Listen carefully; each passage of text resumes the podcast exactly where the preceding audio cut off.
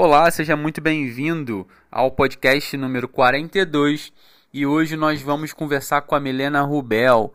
É isso mesmo, a Milena Rubel, que é brasileira e fez uma jornada do Brasil para o resto do mundo, se assim eu posso dizer. E o tema desse podcast é Do Brasil para Harvard com a Milena Rubel. Então, fica aqui que a gente vai contar um pouco dessa história sensacional dessa brasileira que está fazendo um sucesso danado nos Estados Unidos. Vamos para cima? Valeu, vamos lá!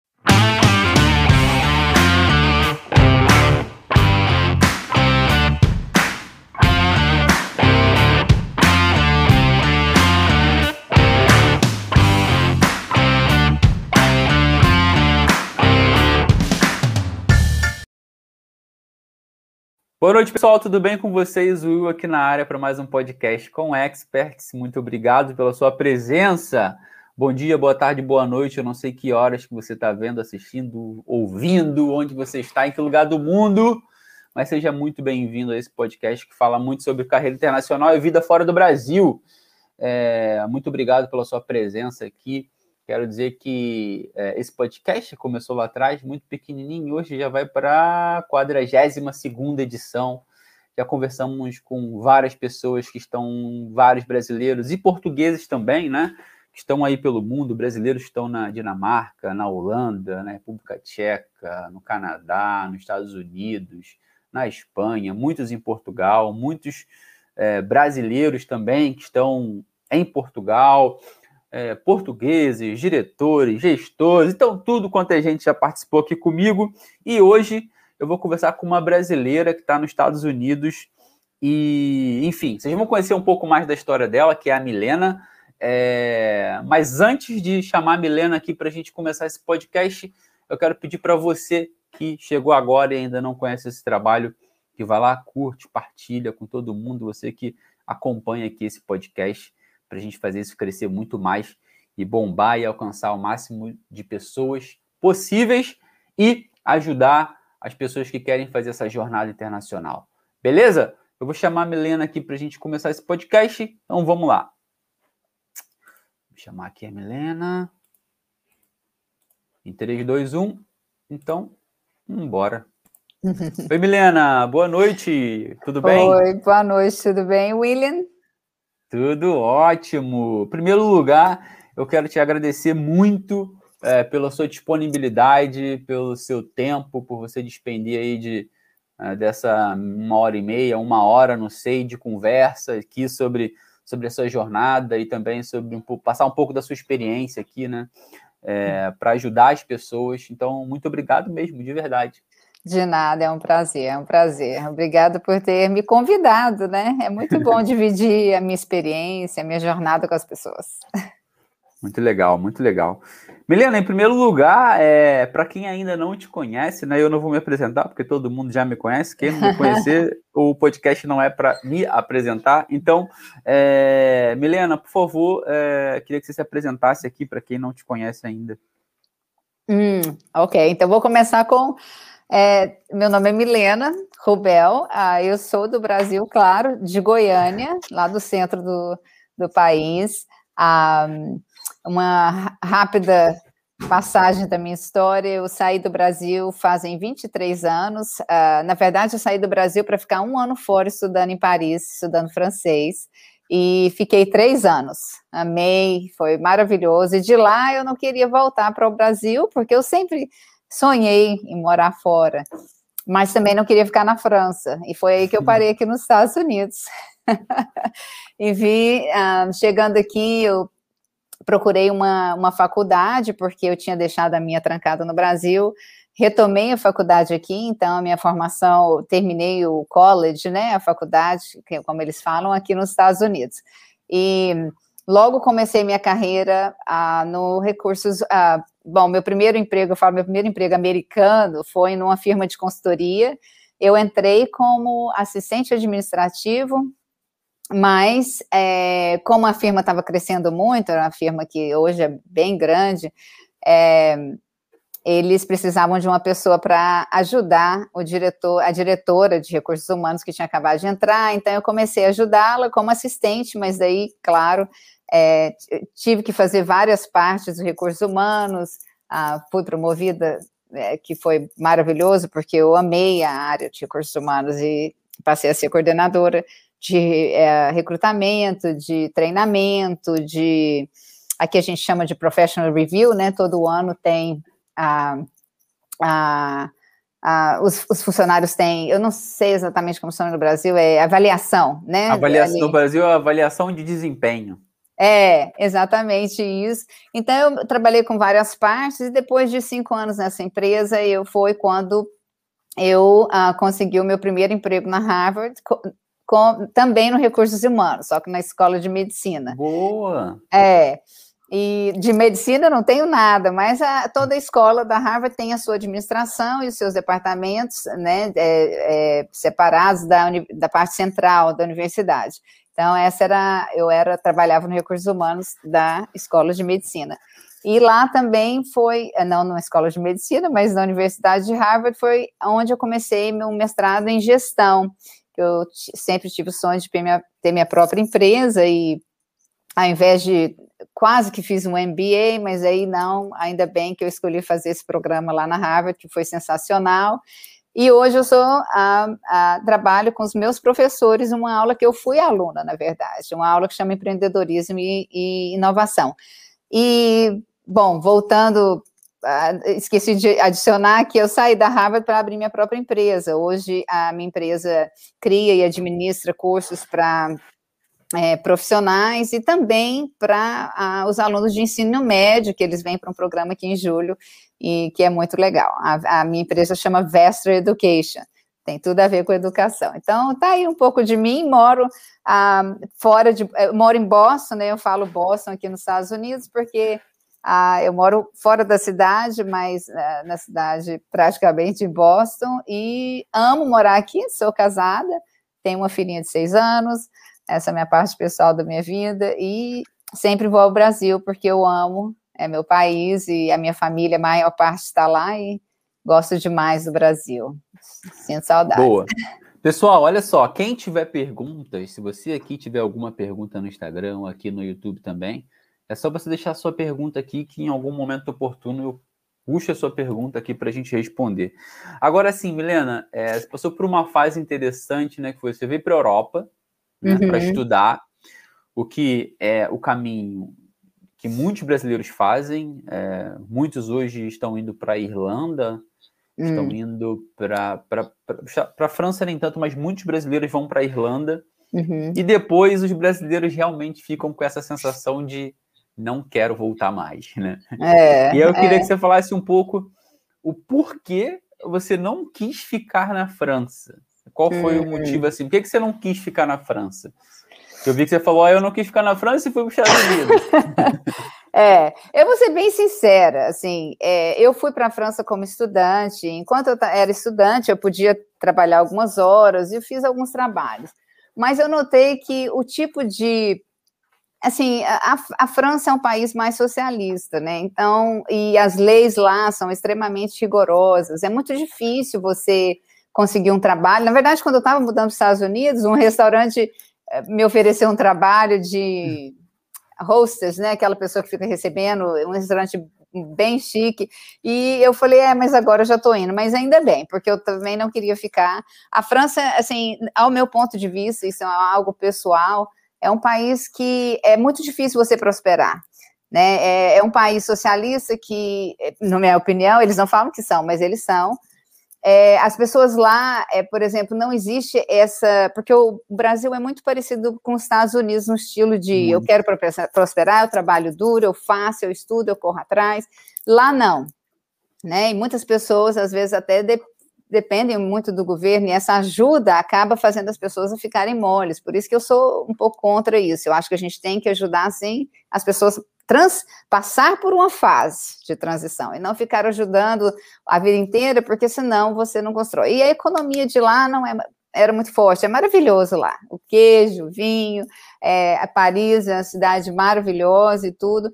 Mas é, para eu, como profissional, ou que eu tava, almejava na minha vida, lá não ia me trazer. Então, ah, mas também eu não queria voltar para o Brasil. Então, ah, vim parar aqui. é, acho que tem toda a razão, e, e assim, É, você falou muito bem quando você falou que a França é socialista, e isso é meio que uma coisa de muito, muitos países na Europa, sabe? É. É, Portugal também é parecidíssimo, assim. Normalmente, quem tem uma ambição muito grande não é bem visto isso. pelas pessoas. Exatamente. É, eles meio que prezam que todo mundo seja igual e tudo mais. É. Você percebe que na escola as crianças usam a mesma roupa e não sei o que. Então, assim, é, é uma coisa que é muito do europeu, assim, no geral, sabe? De ter tentar ser mais igual. É. É, eu, assim como você, não concordo muito. Assim, acho que acho que as pessoas, aqueles que possuem as suas ambições, precisam sim ir atrás das suas ambições.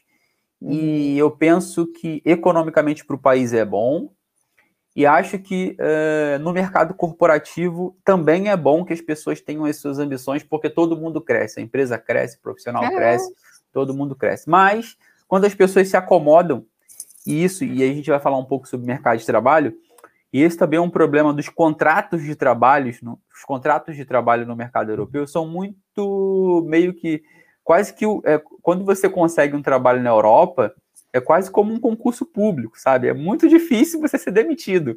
Pelo ah, menos aqueles contratos. As leis mais... trabalhistas são, é, são muito rigorosas, é. São muito rigorosas. Então a, a, empresa dificilmente te demite. Aquela coisa de, ah, eu faço parte do quadro da empresa, então eu não vou ser demitido. É uma coisa muito assim. Mas assim, eu queria saber quando você fez essa mudança para os Estados Unidos. É, quais foram as suas primeiras impressões iniciais? Porque você saiu do, do velho continente, né? Daquele, é. Daquela coisa mais, mais antiga. E eu já fui nos Estados Unidos, eu sei como é que é. Os Estados Unidos meio que brilha os seus olhos, né? Tudo é. moderno e tudo mais. Como é que foi essa tua, essas tuas primeiras impressões e, e, e essa tua mudança? Você já foi para trabalhar? Como é que foi isso? É, o primeiro ano eu não trabalhei, eu tive a oportunidade de de estudar bastante inglês para passar no TOEFL e até também estudei francês para passar na, no DALF, DELF, né? Não sei se existe ainda. É tipo TOEFL, mas em francês, porque eu queria um certificado, né, para provar que eu sabia francês. E então eu tirei esse ano para estudar. Esse foi o primeiro ano. O segundo ano foi quando, na verdade, eu até morava em outro estado. No segundo ano eu mudei para Boston e daí até eu trabalhei como babá, trabalhei como garçonete, ah, foi o meu primeiro trabalho. Aliás, meu primeiro trabalho foi de. Ah, meu primeiro trabalho foi num restaurante francês é, de guardar casaco, lá em Boston. e aí o pessoal tá tanta gorjeta, né? Fazia maior grana à noite, amava. Nossa, foi assim, maravilhoso. Mas e aí trabalhava de garçonete durante o dia, corria lá, guardava casaco, até porque eu tive que eh, acho que demorou um ano e meio para eu achar uma escola que aceitava os meus créditos e, e assim, é, mais igual eu falo, a gente não pode achar, é, desistir, né, nunca, a gente tem que ir atrás. Mas, então, quando eu cheguei, eu mudei para os Estados Unidos, porque, claro, eu também já estava um pouco já enjoada do, da parte negativa da cultura da França, o povo reclama muito, mas ninguém fala nada, sabe? O povo está lá na fila reclamando da, da, falta de educação do cara do caixa, mas ninguém reclama para o cara do caixa, fala, meu querido, você está me tratando... Eu, eu, eu, na verdade, quando aprendi francês, eu, eu enfrentava as pessoas, e elas ficavam super assustadas lá na França. Falava, por que, que você está falando assim comigo? Eu só estou perguntando e eu sabia francês, né? Porque quando você não sabe, você não discute. E, e o francês, não, ele é muito de, né, não falar nada, ai, tudo é lindo, maravilhoso tal, e, e tá lá aguentando aquele serviço horroroso de lá. O serviço lá é terrível. Então, assim, quando eu cheguei nos Estados Unidos, é, a, a, diferença é, primeiro que aqui parece que tudo assim, não é que é perfeito, mas aqui é tudo maior, né? Os carros maiores, as estradas enormes, as pessoas parecem que são mais felizes aqui. Eu não sei se foi é, eu falo que é o real, mas até espiritual, que os Estados Unidos, você chega, as pessoas aqui têm, é diferente, pelo menos de Paris, vamos falar de Paris, porque, então aqui não, as pessoas aqui falam que elas conseguiram um emprego melhor, elas falam que querem é, estudar e conseguir mais, elas falam que, que conquistaram, que mudaram de vida, isso, isso não é pecado aqui. Lá era, lá você, nossa, você falar que comprou uma, uma bolsa Louis Vuitton lá, você não pode falar, você pode ter, mas não pode falar. Você pode falar os livros que você lê, as pinturas que você faz, é, os livros, aquela coisa toda assim, mas, ué, por que não? Né? Eu acho que, mesmo porque é, é, não tem nada a ver, mas assim, aqui nos Estados Unidos, a primeira coisa que eu notei, que é sensacional e nunca mudou, né? E as pessoas que vêm aqui, elas, o serviço ao consumidor aqui é o melhor que eu já vi no mundo. Aqui as pessoas, elas são, elas te tratam bem, querendo ou não, o dia delas sendo ruim ou não. A maior, é muito raro, talvez em Nova York você acha uns, e eu já achei povo mal-humorado, que te trata mal, mas em, em geral, o serviço de consumidor aqui é maravilhoso. Você compra uma mercadoria, você não gostou, você vai lá, devolve, dá seu cartão, eles te passam o dinheiro de volta. A maioria das vezes nem pergunta que, por que, que você está devolvendo. Às vezes pergunta só para saber, por me, medidas né, de análise, saber por que, que esse produto foi devolvido, mas não assim, porque eles estão ah, desconfiando de você ou porque eles não querem o produto, tem nada a ver. Então, o serviço de consumidor, o mercado aqui funciona extremamente bem. Então, é, é para mim, essa foi a primeira coisa que eu notei. Aí eu falei, uau, eu posso devolver o que eu comprar, sim, pegar o dinheiro de volta. é o que eu mais gostei daqui. Né, nenhum lugar do mundo é assim, eu acho. É, não, muito legal, muito legal. Os Estados Unidos têm um, tem um ar diferente, vai, tem um ar diferente. É. As coisas são são, são diferentes, realmente funcionam de uma forma diferente. Agora, é, você chegou a passar o 11 de setembro aí, estando nos Estados Unidos ou não? Sim, na verdade, eu cheguei em abril de 2001 aqui nos Estados Unidos. Em setembro, Nossa. visitei as torres lá em Nova York. Em agosto, que minha mãe veio me visitar, nós fomos lá, subi Nossa. lá em cima. Eu nunca esqueço de olhar para baixo e pensar: uau, isso aqui é tão alto, se alguma coisa acontecer aqui, como é que a gente sai? E depois de um mês, menos, mais ou menos um mês, ou menos de um mês, aconteceu aquele acidente. Foi assim, realmente, é, meus pais queriam que eu voltasse. Ah, volta. Eu falei, não, mas vou voltar. Tem dos 300 milhões de pessoas aqui, não precisa preocupar, não, ninguém vai me, me atacar aqui, não. E, então, é, foi, foi bem chocante. Mas o país parou totalmente, né? O país ficou é. parado naquela altura, né? É, e o país ficou chocado, né? Não foi só assim, não era. Todo mundo ficou assim, o que é que está. Tipo, eu acho que eles nunca, né, há muitos anos, porque desde Pearl Harbor, né, que foi aquela vez Sim. que os japoneses atacaram lá ah, no lado de lá dos Estados Unidos, eu acho que eles nunca sofreram um ataque inland, né, que fala no próprio uh, território, que realmente é uma coisa diferente quando você é atacado no mar ou de outras formas, ou, ou numa guerra em outro lugar, mas quando você é atacado aqui no seu território. Então, foi algo que deixou as pessoas bem abaladas e, e, chocadas. Poxa, se isso pode acontecer, outras coisas podem acontecer. Aí teve outros ataques aí de anthrax, lembra aquele pozinho, sim, sim, um monte de coisa, mas mas aqui a segurança Nada comparado, também, né? assim, Nada comparado. Mas a segurança nos Estados Unidos é, é muito é. boa também, né? É excepcional. outra coisa comparar-se com a França. Lá a polícia não faz nada. Aqui, se você reclama. não é porque eu fui roubada lá, eu sei como é que é. Me roubaram, entraram no meu apartamento e roubaram é, todas as assim, joias e tal. Então, a, o cara fez até gozação quando eu estava descrevendo né, as minhas coisas. Eu falei, ah, mas que falta de respeito, eu estou aqui, né? Então, assim, e a polícia aqui não. Se eles fizerem uma investigação, eles acham. Eles acham, é. é muito raro não achar, eles têm câmera para todos os lados, então a segurança aqui também é outra coisa que eu fiquei assim, é excelente. As pessoas confiam em você, se você for na polícia falar isso aconteceu, eles jamais vão, sabe, é, desacreditar, falar, achar que você está mentindo por causa, né, que você está querendo sair ganhando de alguma forma. Então essa é outra parte boa daqui. Boa. Agora, olhando para o Brasil, como você vê hoje, por exemplo, nós estamos num momento assim do Brasil muito crítico, né? De, sei lá, manifestações, várias coisas acontecendo, eleição, é, sei lá, um momento um pouquinho conturbado, né? Vamos dizer assim. Quando você olha para ele, o que você pensa? Você olha assim, caramba, estou num país muito diferente mesmo. Não vou voltar para o Brasil nem, nem pensar. Ou você fala assim, não, acho que o Brasil realmente, do jeito que está, pode voltar, pode entrar nos trilhos. O que, que, que você pensa do Brasil hoje? Eu acho o seguinte, eu, quanto mais velho eu fiquei, eu vou te falar sinceramente, eu, eu comecei a gostar mais ainda de ir ao Brasil, de estar com a minha família. E a, os Estados Unidos, e você mora em Portugal, eu não sei, mas é, na França era o mesmo. Mas não vamos falar da França, porque como eu estou aqui há 20 anos, eu, eu não lembro, mas é, eu sinto, eu, eu amo a minha família. Minha família é quanto mais velho, quando a gente sai, quando mais novo, você, quando você é novo, você não está nem aí, você às vezes não quer nem, né? Mas quando você vai ficando mais velho, você gosta de estar com as pessoas que você ama, você vê que seus amigos diminuem, porque afinal vão sobrar só aqueles que são, que fazem sentido, né, para a sua vida. Sim. E mas a minha família eu amo, é uma família que assim é, a gente está sempre se falando.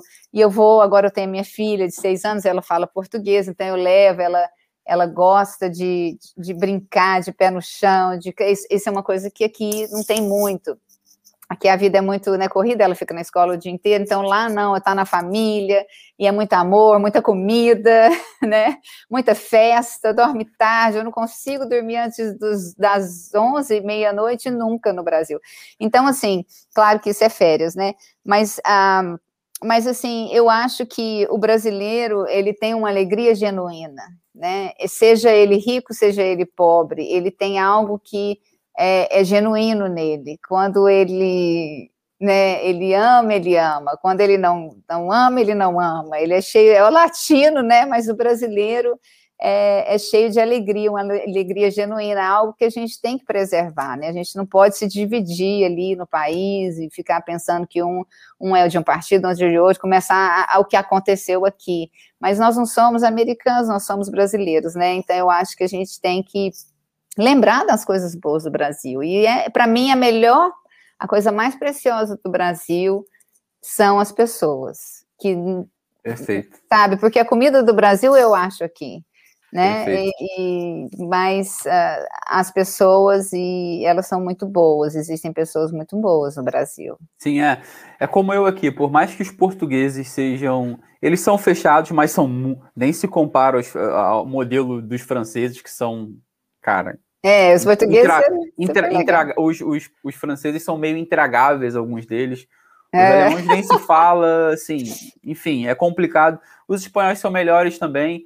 Os portugueses são muito abertos, te recebem muito bem, normalmente querem ir ali porque os portugueses já estão mais acostumados com essa questão do turismo. Portugal precisa muito do turismo, né? Então, as pessoas sabem que precisam dos turistas aqui, senão o país. Tem que tratar bem, né? Tem que tratar bem as pessoas, mas nada se compara ao povo brasileiro, cara. Assim, nada. É. Eu que sou do eu que sou do Rio, então, assim, o dia a dia do Rio de Janeiro, a vida no Rio de Janeiro, é, cara, aquele clima, aquela energia, o carnaval, cara, nada se compara, assim, não tem nada que se compara ao povo brasileiro, onde quer que seja.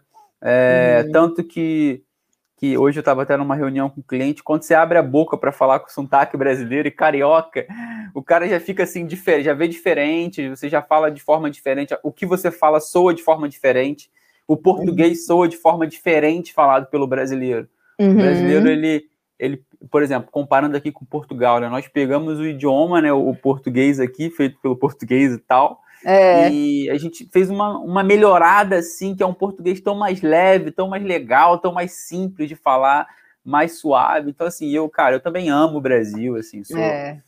Eu vou voltar agora lá, depois de dois anos. Estou dois anos em Portugal e agora, se Deus quiser, vou voltar agora em dezembro. Eu volto lá no Brasil, mas Ai, é, sinto, legal. Muita sinto muita falta mesmo. É. Agora, Milena, evoluindo um pouco essa nossa conversa, já estamos aqui há quase meia hora conversando, é, falar um pouco sobre, sobre a tua experiência com recursos humanos, né? Porque eu aqui no, nessa minha jornada aqui para Portugal, é, uma das questões fundamentais foi é, a minha busca por trabalho, né? Uhum. Ou seja, é, o fato de eu precisar de um trabalho para viver essa experiência internacional, porque por mais que eu ame o Brasil, eu também não quero mais morar lá, quero visitar. Uhum. É. Então, eu precisava conseguir um trabalho, era um, era uma, era um desafio, né, para mim, cara, como conseguir um trabalho no mercado internacional? E aí eu pergunto para a Milena, quando você pensa hoje, com a tua experiência, o que, que você falaria para quem está no Brasil e quer conseguir um trabalho no mercado internacional, independente do país, a pessoa quer sair do Brasil, o que você uhum. pode falar para essas pessoas?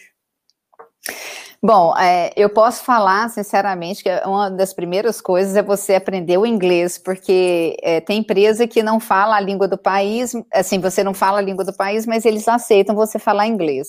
E o Brasil, eu acho que é uma coisa que eles têm que. A geração nova agora já está aprendendo mais inglês fluente, né? Porque aprender, eu aprendi também, mas eu cheguei a trabalhar, falava inglês na Europa também, mas aqui nos Estados Unidos eu tive que estudar estudar muito. E o inglês é uma língua que às vezes as pessoas não, não percebem, mas ela é uma língua que você é muito mais fácil de aprender, mais fácil de chegar no intermediário. Mas a hora que você vai para o avançado, que é quando e, e, o, e o fluente, é mais difícil de você pular para aquele nível.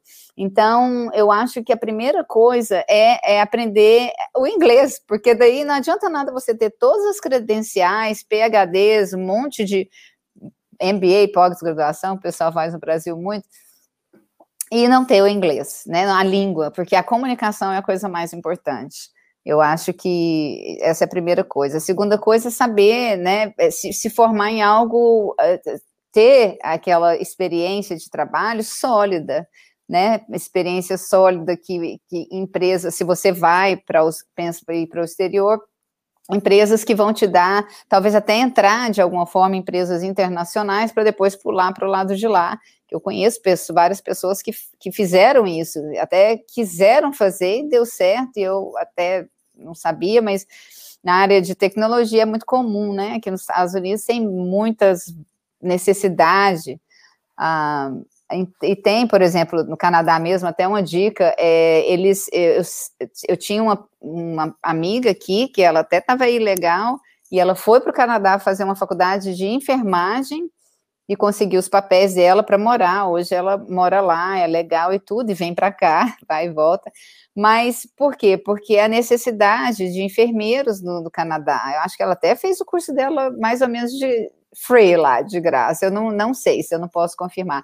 Então, assim, é você perceber, e os países, o que eu sei é que os, muitos países europeus, eles necessitam de mão de obra jovem, porque a população está envelhecendo de uma forma tão rápida que eles não têm como mais, até, nem se eles fizerem aquelas leis de tenha três filhos e a gente te ajuda, dois, já não dá mais para mudar a situação da população.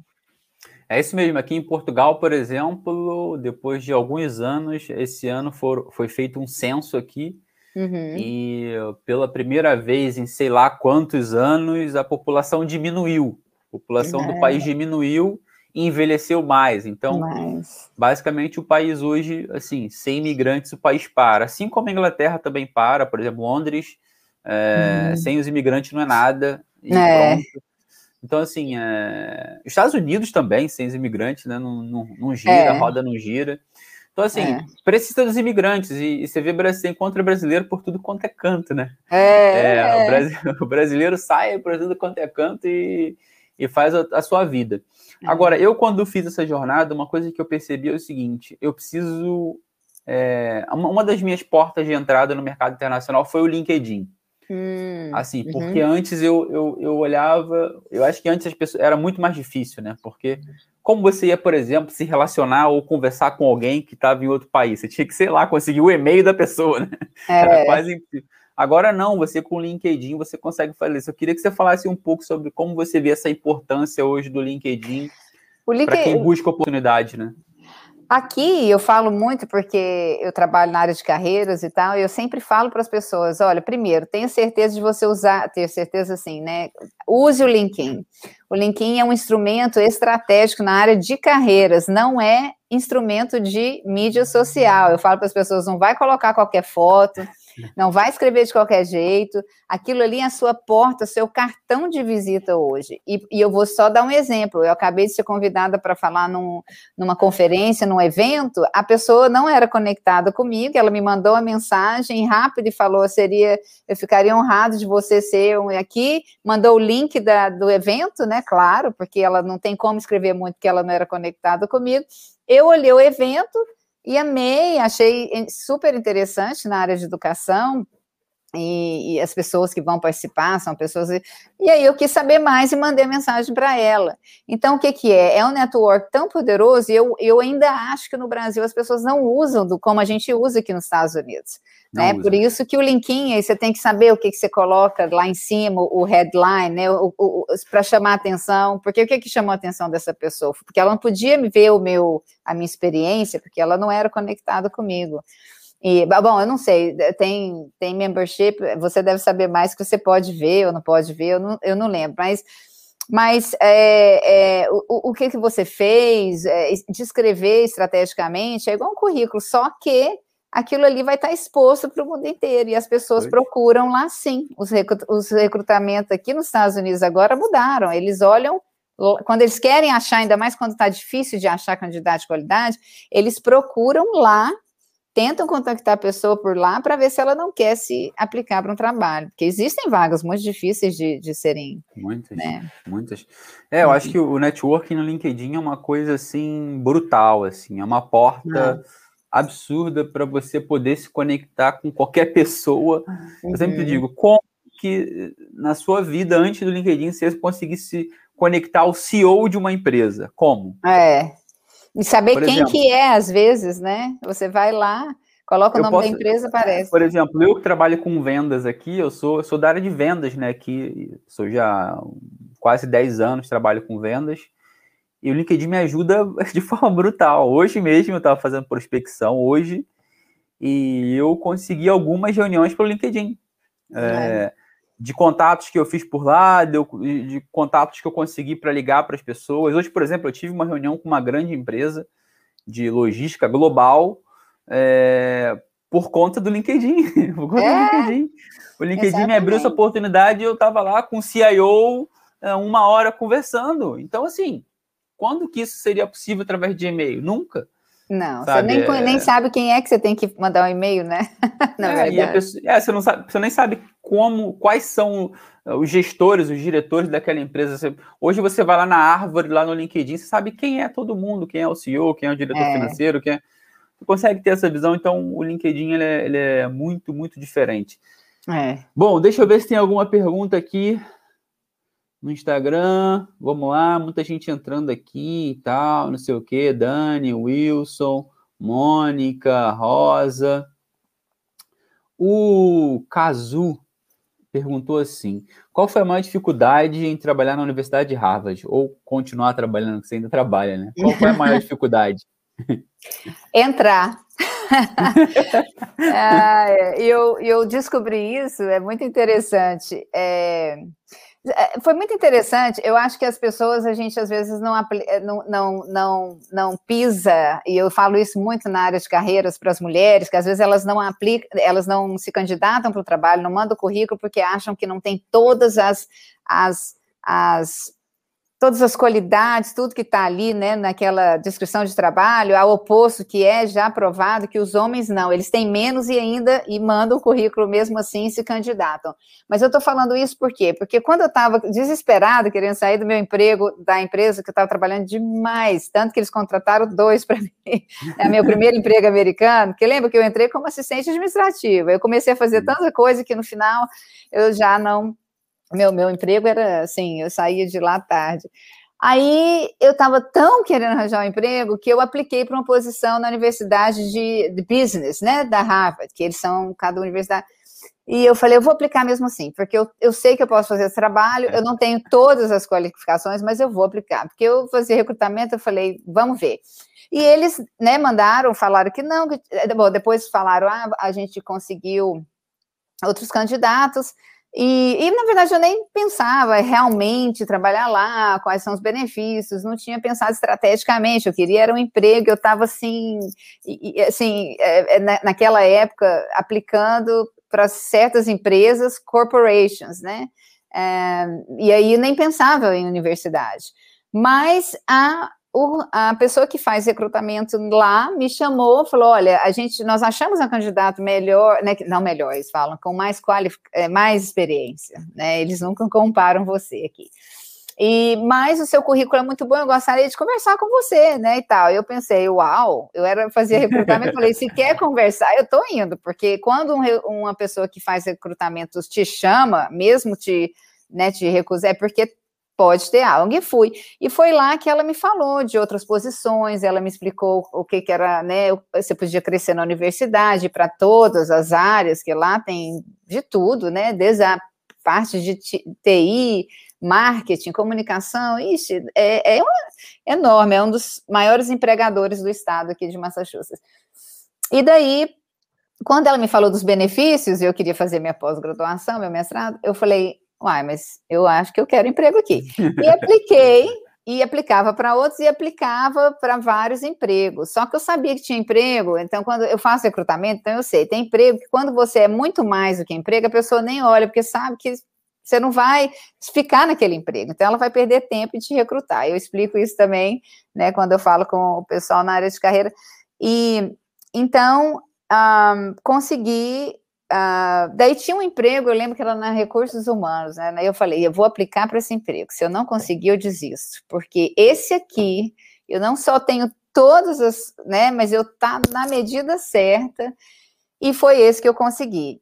E quando eu estou falando que a dificuldade foi entrar, não é que foi tão difícil assim, mas eu descobri que é mais difícil de entrar como empregado da Harvard do que como aluno da Harvard. Eles falam Nossa. isso na orientação. É, eu não sabia. Eu falei, uau, então eu poderia. Então, então foi muito interessante, porque na, eles têm uma orientação, né, que eh, chama orientation, employee orientation, quando você entra, e eles fazem não é assim por escola, é na central da Harvard e eles chamam as pessoas que entraram naquela semana, eles têm que marcar, tem certos número de pessoas, e aí eles falam da universidade os benefícios, mas eles falaram, falaram, você sabia que você é, ultrapassou, eles falam a estatística, né, de é, que é mais difícil de entrar como empregado do que como estudante, e mostra os números de quantas aplicações para cada emprego e tal. Eu falei, uau, me senti super especial. Então, assim, mas, mas eu acho que foi difícil, mas eu não desisti. Eu acho que eu não ia desistir também, não. Mas eu. E tem outros, você conhece outros brasileiros trabalhando lá dando aula também ou não? Não, esse, então, esse emprego de, de, de dar aula, na verdade, é, não é um emprego é, é o professor que me escolheu, né? Então eu não ah, tive sim. muita até concorrência, não, porque eu fui indicada por um outro professor e tal.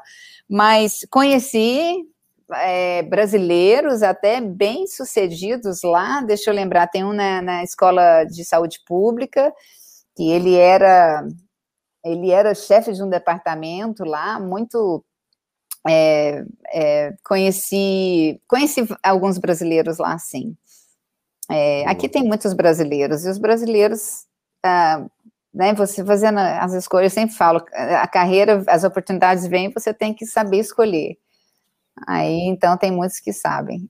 Boa, boa. É, não, sim, é uma jornada, é, assim, brutal, né? Saiu do Brasil, de Goiânia, foi é, para França, depois foi, foi, foi Goiás, foi para foi para para França, depois foi nos Estados Unidos, chegou a trabalhar em restaurante, não sei o que, agora é, em, em Harvard. Babá. Então, assim, é, foi babá. Então, assim, é para muita gente que acha que, cara, que é impossível.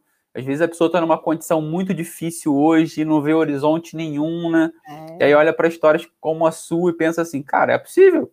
Claro, é, é. é super possível. Ela era babá e agora está em Harvard. Então, assim. É... Cara, a verdade é essa, assim. É. As pessoas não têm muita noção. É porque eu, eu acho que as pessoas hoje querem muito o objetivo final, mas elas não querem o caminho para chegar até é, lá. Às vezes quer chegar rápido ou facilidade. É. Infelizmente, é, não, não é fácil. Eu, quando eu fiz meu mestrado, eu fiz minha faculdade, eu trabalhava tempo é, integral. Eu, eu, deixei de ir na, no último semestre que eu estava estudando na Harvard, deixei de ir em muitas festas, porque eu falei para o pessoal, desculpa eu ter que falar não, mas esse semestre eu tava, fiquei muito cansada, muito estressada, eu lembro, isso aí é o preço que você paga, mas passa e vale a pena. Então, assim. Eu, eu digo assim, eu tenho, eu recebo aqui no Instagram, enfim, várias perguntas, né? Porque o que tem de brasileiro vindo querendo vir para Portugal é uma coisa brutal, né? O cara pensa que porque fala português é super fácil. É. Mas é, são, duas, são duas palavras que eu sempre falo para todo mundo: risquem do seu dicionário, fácil e rápido. É. Cara, esqueçam essas palavras não tem nada fácil e nada rápido que, que vá acontecer, ainda mais quando você vai migrar para um outro país, né? É, uhum. Quando você vai para um outro país, cara, você pode achar que aquilo ali vai ser rápido, mas não vai ser. Fácil não vai ser mesmo. É. Porque você como... é um estrangeiro, você não deixa de ser estrangeiro, né? Exatamente, é isso que eu falo para todo mundo. Eu falo, eu faço aconselhamento de carreira né, aqui nos Estados Unidos e eu falo para se a pessoa é estrangeira e já falei para brasileiros o seguinte: é, não adianta você achar que você tem que, na verdade, trabalhar e estudar mais do que o americano. Você é tem isso. que saber inglês perfeito, você tem que sempre estar tá aprendendo, estudando, você tem que é, saber é, é manage, né? É master, a gente fala, né? A, a língua, porque você é estrangeiro. Então, não adianta achar que, assim, é claro que é, eu gosto de contar minha história, porque é muito legal, eu cheguei aqui, foi difícil mesmo. Eu trabalhei como babá, eu trabalhava e estudava. E, e, e fui garçonete, né? foi ótimo, porque eu, eu ria tanto que eu não entendia muito inglês do povo, ainda mais o povo de sotaque. Eu trabalhei num restaurante perto do MIT, depois eu fui descobrir que o MIT era do lado, porque quando eu cheguei eu não sabia nada. E e eu, eu, eu, eu, eu ouvi assim o indiano falando, eu, aham, eu, ah, então você quer esse aqui? Apontava no menu tal. Então, assim, hoje eu fico rindo, mas assim, foi isso que me deu a resiliência de, de falar, não, o que eu quero é isso, e tem um preço a pagar? Tem, eu vou pagar esse preço. E, e, e essa é a minha história, né? Tipo assim, é, a Dani aqui no Instagram tá rindo, né, Dani? Mas é, é muito engraçado. Você tem que. Tem um vídeo de uma professora da Harvard é, que vocês podem, quem sabe inglês, você coloca no Google, chama Fake Until You Make It. Na verdade, o, o vídeo ficou famoso por causa desse, mas o vídeo no, no TEDx, o nome não é esse. E ela fala, né, de como você às vezes tem que simplesmente ir e fingir que você sabe. E você vai fazendo, e as pessoas acreditam que você faz, e aí você é, você become, você né, se transforma naquilo. Então é isso, tem que fazer, tem que fazer, tem que trabalhar de garçonete. Eu nem trabalhava e fazia o que tinha que fazer. E o povo ainda gostava de mim, né? É. Parece que não, né? Mas eu lembro quando eu cheguei em Portugal, o português aqui é muito diferente, né? Principalmente para quem tá, por exemplo, na Ilha da Madeira, em, outros em outros lugares. Quem tá na Ilha da Madeira, então, tem um sotaque que você não entende nada, assim, é impossível você ah, entender. Não. Nem os próprios portugueses entendem quem mora na Madeira. Eu lembro que tinha um, tinha um português da Madeira trabalhando com a gente, ele ficava conversando e eu ficava assim, assim, uhum, uhum, uhum. E meu chefe dizia assim para mim, ó, oh, quando você tá falando um é porque você não entendeu nada, né? Eu falei, é, não entendi nada. Eu Mas não entendi nada. É. Eu não entendi nada que ele falou. Mas assim, é isso mesmo. Agora, Milena, eu, vejo que você fala muito sobre. E, e, eu quero falar um pouco agora, mudando de assunto, né? Mas falando um pouco sobre essa tua entrada no digital, né? Vamos lá, vamos falar um pouco sobre a tua entrada no digital. Depois disso tudo, dessa jornada inteira, essa jornada da heroína aí que saiu lá do, do tal. Como é que, como é que, como é que essa sua, essa, essa sua relação agora com o digital? É, qual, a tua, qual a tua expectativa com isso? O que, que você quer passar para as pessoas? E, e como é que você encontra vontade para fazer isso agora? Porque é, é, é, é, desafiador, é, é, diferente, né? Você colocar a cara nas câmeras e outras pessoas, você não sabe o que, que vai vir, então eu queria que você falasse um pouco sobre isso. É, eu, assim, é, eu trabalho com educação e os programas que eu fazia, né, e faço, até é, era tudo, as pessoas vinham aqui em Boston, né, e tudo, com a pandemia, mas é, isso mudou, né? Mas o interessante é que eu já tinha visto ah, como o digital funciona, o online funciona, né? As aulas online, os cursos online, né? Eu vou te falar que eu tô bem atrasada comparado com os brasileiros, mas eu já tinha visto isso. É, há muito tempo o professor é, que eu trabalho na rádio falou: por que, que você não coloca o seu curso online? Né? Na verdade, ele até dá, ele, ele, ele é professor de vários, eu, eu convido, contrato ele para dar aula, vários cursos que eu faço. Eu falei, ah, não, mas as pessoas, o negócio é experiência, as pessoas querem estar aqui no meio do campus, elas querem andar e tal. E, e eu fui, visitei na China umas três vezes, inclusive até lá encontrei brasileiro, um brasileiro super legal, o Felipe, que até hoje a gente é conectado, é, que, tava, que andou já para o mundo inteiro, e ah, ele é, é, lá as pessoas elas fazem muito online, tudo online. Eu olhava e falava, nossa, mas coisa sem graça. É online, o povo não encontra, mas os chineses também não gostam muito de conversar igual eu, né? Então eles não estão nem aí, eles acham que é bom online. E, e daí, só que durante a pandemia no ano passado, eu comecei a, a ver, tive tempo de parar para notar essa, esse movimento no Instagram, principalmente no Brasil, que inclusive eu eu li né, recentemente que o Brasil, os Estados Unidos e a Índia são os países que mais usam social media. Né? Eu nem sabia, e o Brasil eu acho que está passando e está fazendo muito melhor que os outros países.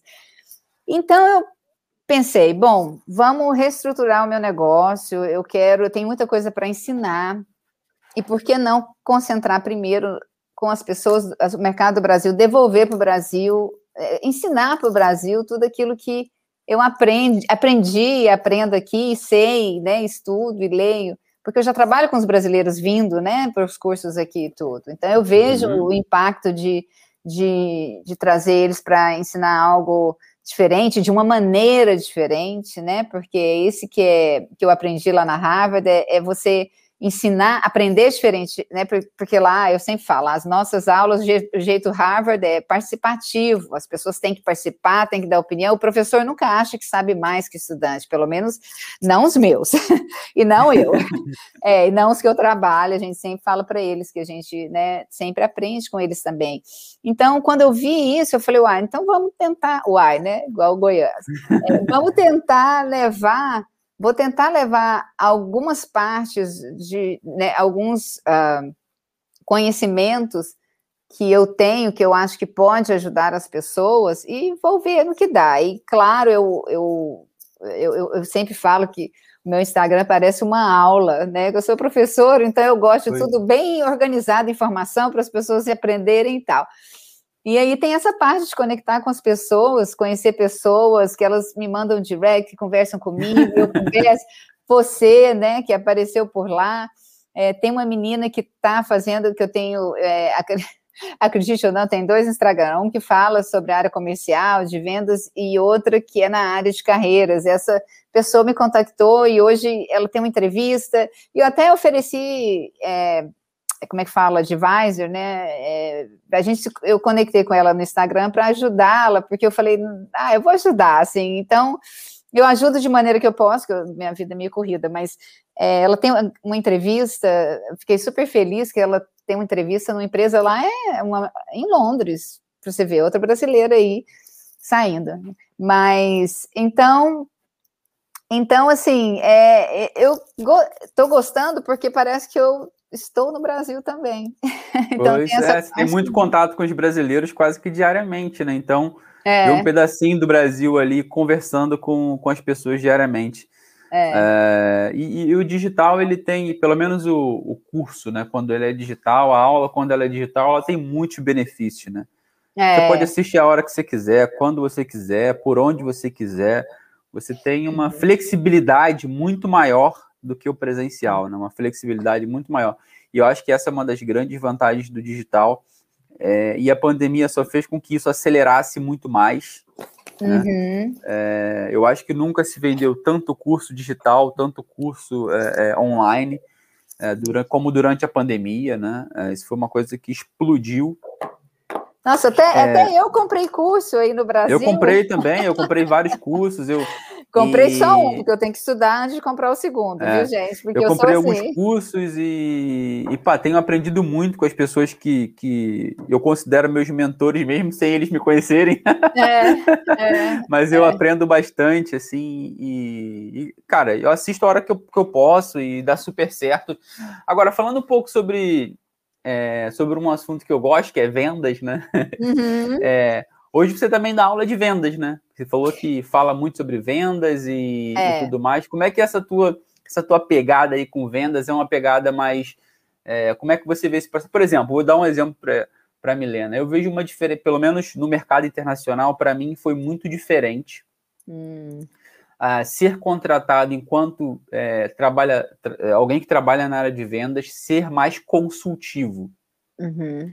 Do que si ser simplesmente um vendedor, vamos dizer assim, né? Uhum. Uma pessoa que vende são vendas diferentes, né? Mas alguém que vende uma camiseta, por exemplo, no shopping, de, de alguém que vende um software, por exemplo, uhum. é uma jornada de venda. O funil de vendas ele é mais alargado, ele é maior, o processo de vendas é muito maior. Eu uhum. cheguei, por exemplo, ano passado nós fechamos um negócio em que foi um negócio muito grande e o processo demorou algo em torno de oito meses. E alguém fala assim: como que uma venda durou oito meses?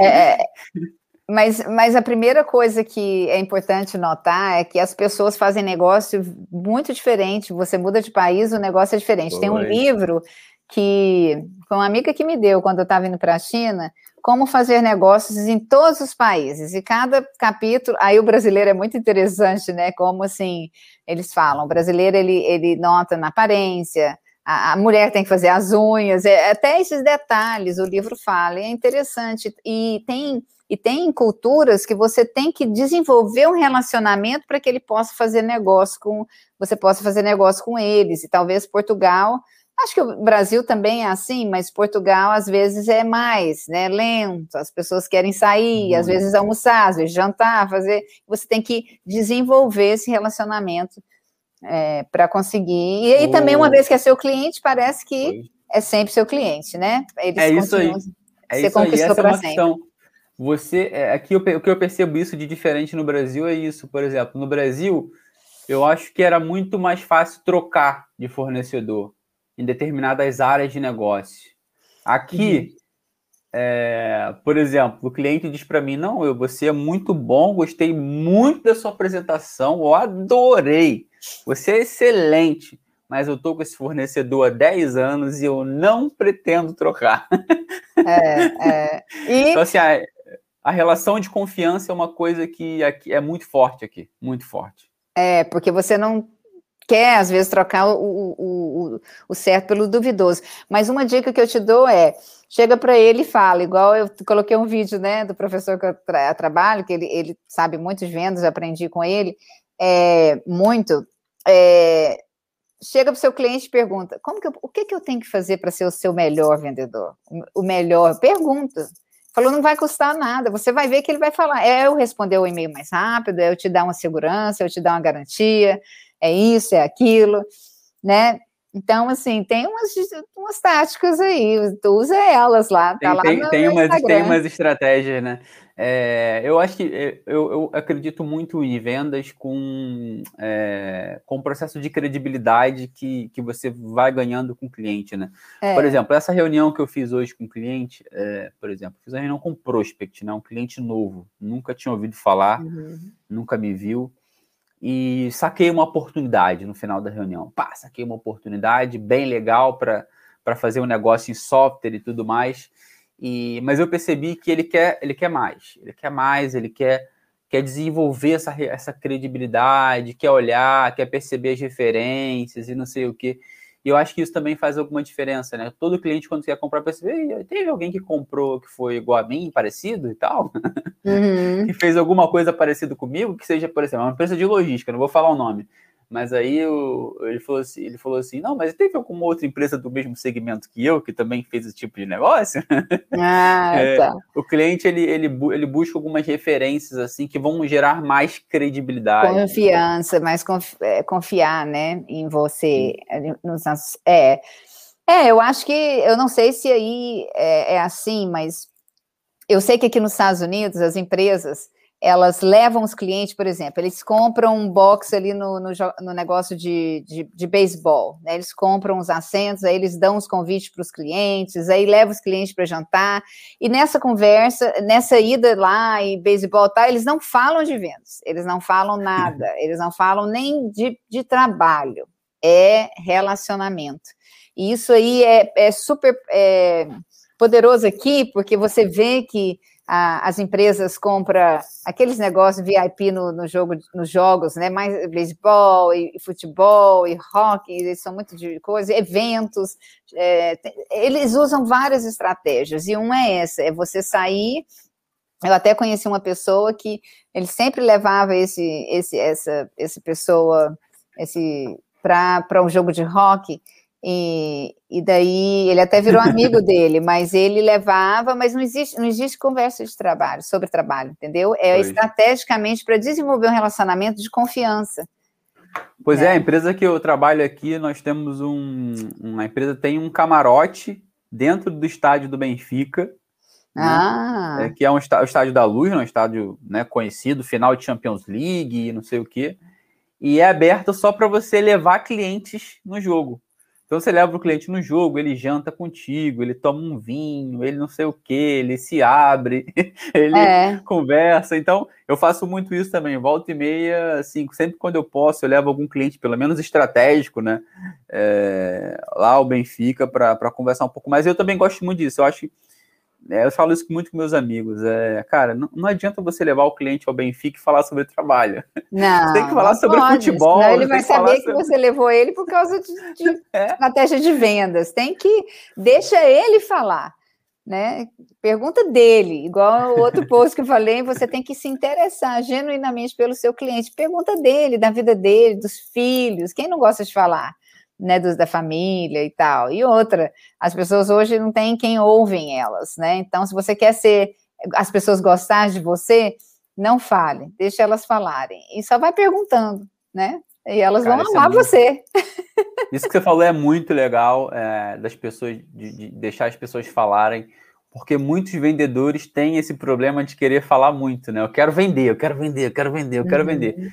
Mas na verdade a venda acontece quando você está ouvindo né? Você está ouvindo ali e percebendo onde você pode encaixar alguma coisa que seja importante do que ele está falando. Eu lembro que, por exemplo, nessa reunião que eu tive hoje, é, o, o, o, lado positivo dos portugueses é que eles têm muitas relações com o Brasil, né? Uhum. Então, de volta e meia consegue sacar alguma coisa com o brasileiro ali que o cara já vê. Eu lembro do, do, do cliente falando do CIO lá, ele dizendo assim: Olha, meu, eu tenho parente que mora no Brasil e quando eu vou ao Brasil, parece, principalmente quando eu vou no interior, parece que eu estou em Portugal. E ele, sabe, William, eu gostava muito de assistir aquele sítio do pica-pau amarelo. E o cliente falando para mim, e eu, e eu, falando assim, nossa, sítio do pica eu tô agora numa reunião, se aí eu falando de sítio do pica-pau amarelo. É, bom, e se ele é aquele que faz a decisão de venda, aí você tinha que falar assim, Deixa eu parar minha venda aqui. Aí você fala do sítio do pica-pau, pergunta é que isso. personagem que ele lembrava, fala que, bom, se você realmente gosta, eu também gostava. Bom, não sei se é da sua época, é da minha, né? Mas eu acho que talvez sou mais velho que você. Mas é, é você desenvolver essa conexão. E aí, se, se ele deu abertura, né? Na vendas é isso. Se ele deu abertura, para tudo e vai, porque ah, assim, as pessoas às vezes não vai comprar de você ali naquela hora, naquele momento, mas elas não vão esquecer de você. E daí ela vai lembrar aquela pessoa que você, né, vai lembrar é, é, quando ela precisar. Né? Então, é, eu acho que é assim isso. Se você puder deixar algumas coisas que vão fazer com que o cliente não esqueça de você, pode é. ser que agora ele não, é o que a Milena falou, pode ser que agora ele não compre porque não tem budget, ou porque não é o momento para aquele tipo de, de venda, compra do lado dele. Mas em algum momento ele vai, ele é. pode lembrar de você ali e te colocar dentro. Esse, esse, esse cliente nunca mais vai, vai lembrar do sítio do pica amarela, é. vai lembrar de mim, da conversa que a gente teve e tudo mais. Então, assim, é, tanto que ele se sentiu tão compromissado com o negócio, que é uma coisa curiosa, que eu acho que é um pouco do compromisso do cliente, né? E eu disse para ele assim, ó, ok, é, se, se, você puder me mandar um briefing, alguma coisa aí do que foi desenvolvido para eu ver o que eu consigo fazer aqui. Cara, em meia hora o cliente me mandou um e-mail com briefing, eu falei, opa, Tá legal, vendo? Né? Gostou né? de você. Ele está muito comprometido com o negócio, né? Ele, ele, ele, ele, sentiu vontade de dar continuidade, ele viu algum valor naquilo ali. Então, cara, eu acho que vendas é muito isso e, e, e é, uma, é, uma, é uma vendas é uma vendas é uma coisa extremamente apaixonante, né? É. Parece quanto mais você faz, mais você quer fazer, mais você faz. É aquele prospectar é uma coisa muito apaixonante, é uma das coisas que eu mais gosto de fazer. É, é. um desafio enorme prospectar. É. É, mas é, tem a ver com pessoas, né? E se você gosta de pessoas, aliás, você tem que gostar de pessoas para trabalhar com gostar. vendas, e você tem que se interessar genuinamente. Eu sempre falo, todas as dicas que eu dou, até venda com as emoções, olha, você pode, né, emoção quando você instiga o medo, isso. Eu falei, não, mas você não vai amedrontar o cliente, é uma emoção que nós temos. É, então, tudo tem que ser feito muito assim, genuinamente, sem mentiras, com ética né? Eu Isso. acho que na vida profissional, essa é uma dica. Deixa eu ver quantas pessoas tem aqui. Vou dar a dica para vocês. Eu trabalho, já trabalhei em vários lugares, eu sou estrangeira e tudo, mas se tem uma coisa, eu, onde eu saio, as portas ficam abertas para mim. Por quê? Se tem uma coisa que eu, para mim, não, pergunta, descreve você profissionalmente. A primeira palavra é ética. Né, é ética, é, a gente pode sempre falar a verdade de uma maneira né, mais, mais bonita, mas tem, você tem que ser ético, você tem que ser correto em tudo que você falar, que você prometer, você tem que fazer as coisas com excelência, porque isso aí pode até não te pagar hoje, mas vai te pagar no futuro, com certeza, na vida profissional. É isso mesmo. Eu estava falando de prospectar, porque eu acho que prospectar clientes, principalmente quando você é vendedor do outro lado, é, uma, é uma dos, um dos maiores desafios, né? É, é mas você que, deve gostar. Eu lembro que né? eu, é, eu gosto. Eu lembro que eu, ligando, eu liguei hoje para uma cliente e eu falei assim: é, Bom dia, Fulana, tudo bem? Posso ter um minuto para falar? E ela: é, Só um minuto que eu já te retorno. Eu falei: Tá bom, deixa ela me retornar, não tem problema. Ela não eu me retornou. É. Ela não me retornou. Não vai me retornar hoje, não tem problema. Amanhã já está na minha agenda, que às 10 da manhã eu vou ligar para ela. Olha, lembra que eu te liguei ontem? E não sei o quê, não sei o quê. Então, assim, é, prospectar é uma coisa muito gostosa e fechar um cliente novo é uma coisa diferente de você vender na base de cliente, né? Fechar uhum. um cliente novo é uma coisa. É um desafio diferente, né? E é dinheiro novo, é receita nova, é, cliente novo é sempre, é sempre muito bom. Milena, já estamos aqui há exatos, é, exata uma hora já conversando, estamos há uma hora conversando. Ai, que legal, passou rápido. Passou rápido. Eu queria que você falasse agora um pouco sobre seus planos para o futuro, é, o que, que, você, o que, que você pensa aí para pensa em voltar para o Brasil, você vai ficar nos Estados Unidos, seus filhos vão ficar aí, seu filho vai, você vai, sua filha vai ficar aí, você pensa em voltar para o Brasil, você quer crescer no digital, o que, é que você está pensando aí para o futuro? Olha, é, uma coisa, é, bom, falando da vida pessoal, esses dias eu falei para meu marido, eu falei assim, tá vendo, se você tivesse um emprego que você pudesse trabalhar do Brasil, a gente podia ir para lá, porque a escola da minha filha ela é uma escola particular aqui nos Estados Unidos e eles, na época da pandemia, desenvolveram a parte online também, porque tem alguns estudantes internacionais, então eles investiram nisso. Eu falei, tá vendo? A gente podia ir ficar no Brasil o inverno todo. É, eu então eu, eu, eu falei para ele, eu falei, olha, não sei não, toda vez que eu vou no Brasil eu penso, quando a gente aposentar ou assim, você conseguir um emprego que você pode, eu quero ficar mais no Brasil. Eu acho que não sei se eu mudaria de vez para lá, mas nunca se sabe, né? Pois eu uma vez eu falei que nunca moraria no Brasil, agora eu já estou falando que, bom, eu acho que sim. Então, é porque os nossos ah, necessidades mudam, né? É, os, os, nossos ah, sonhos, desejos e tudo. Ah, então, isso é o que eu vou é, é né, algo, quem sabe um dia eu volte, mas por enquanto a minha filha tem seis anos, nós vamos ficar aqui para ela a fazer faculdade aqui, e, e, né? Então, esse aí a gente, eu não vou deixar de. É o meu primeiro foco. Eu, eu acho que as faculdades aqui são muito boas e, e tem uma estrutura é, de, né, de diferentes formas muito. Uh, dão, dão oportunidade aos alunos. Uh, na área profissional, eu tenho a, a, a, minha empresa e agora a gente está assim crescendo, como se diz, no digital, né? Transformando, fazendo nós estamos criando é, um curso na área de vendas, né? É, para você segue aí, a, a, a, certo momento a gente, eu estou fazendo uma, uma parceria com o professor é, da Harvard, que eu quero que ele venha também, porque ele sabe muito sobre vendas e ele é uma pessoa maravilhosa, eu amo trabalhar com ele. Tudo eu, eu chamo ele, convido ele, a gente faz parceria. Então, é mais ou menos o que eu estou pensando. É, no Instagram, né, na área de carreiras, nós, eu também estou, mas isso aí é, vai ser só eu mesmo na área de ajudar as pessoas a transitar, transicionar, como é que fala? Fazer a transição de carreira, transição de como carreira. fazer uma carreira de sucesso, mas tem vários componentes numa carreira de sucesso, né? A gente sabe que uma delas é saber usar o LinkedIn. né? A gente sabe que isso aí é. Então, a e tem a, a, os cursos né, que a gente faz no verão, ano que vem, nós já começamos a contactar escolas e, e eu estou super feliz porque eu amo fazer, eu fico com o grupo, e são é, estudantes do ensino médio que vêm para cá e têm a experiência de estar no campus da Harvard, do MIT, e a gente já tem, na verdade, a gente agora que começou, mas já tem os alunos esperando do ano retrasado para vir. Então, na lista aí, 25 alunos já registrados para o ano que vem. Eu tenho certeza que a gente vai ter umas cinco vezes mais isso, mas são alunos do mundo inteiro, não só do Brasil. Então, estou trabalhando nisso, que são grandes projetos, eu estou correndo. É, vai dar certo, hein? O, o, digital, ele, ele é muito bom, mas ele nos consome muito tempo, né? Ele sim, consome sim. muito tempo, muito tempo, e se você não perceber, você já consumiu todo o seu dia fazendo é. aquilo ali, porque é. ele vai te consumindo, te consumindo, te consumindo, e pá, eu, eu, por exemplo, eu gosto de responder toda a gente e não sei o quê, então não é fácil.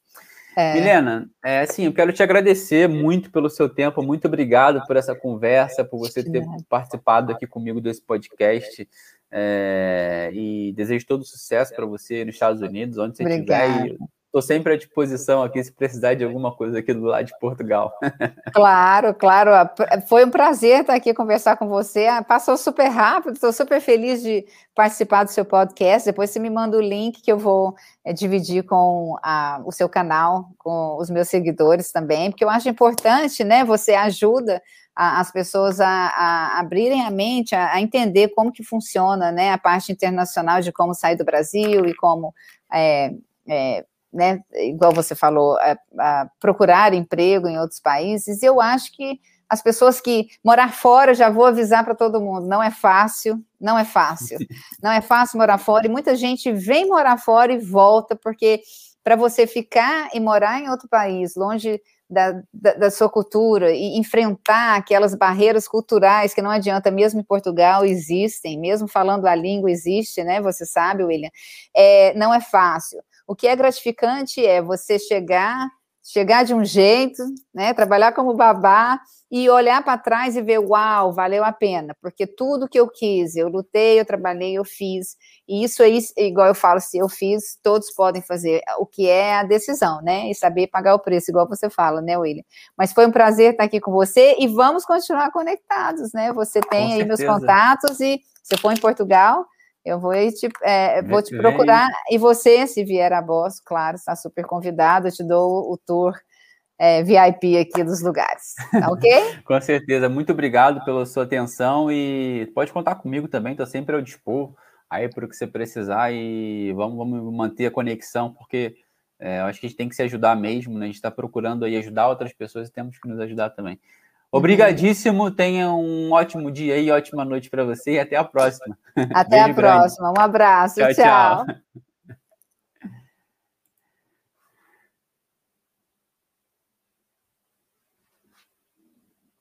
Pessoal, esse foi o nosso 42º podcast com experts. Então, cara, muito obrigado por todos vocês que estiveram aqui mais uma vez, é, todos vocês que passaram aqui por essa live e viram aqui um pouco da história da Milena, que, que cara, preciso nem falar, né? Saiu de babá para professora de Harvard, então um baita orgulho é, dessa mulher extremamente guerreira, brasileira, e que, cara, é disso que a gente precisa. Eu acredito muito no brasileiro, acredito muito no profissional brasileiro, e é justamente por isso que eu faço isso aqui, é, porque eu tenho certeza que você que é brasileiro, que quer é, trilhar uma jornada internacional, é, cara, não, não desista. Não é fácil, claro que não é fácil, mas é possível. Siga, vamos em frente. Obrigado por todos vocês que participaram e até a próxima. Beijo no coração. Fiquem com Deus. Valeu, galera. Um abraço. Tchau, tchau, pessoal do YouTube aí. Tchau, tchau. Valeu.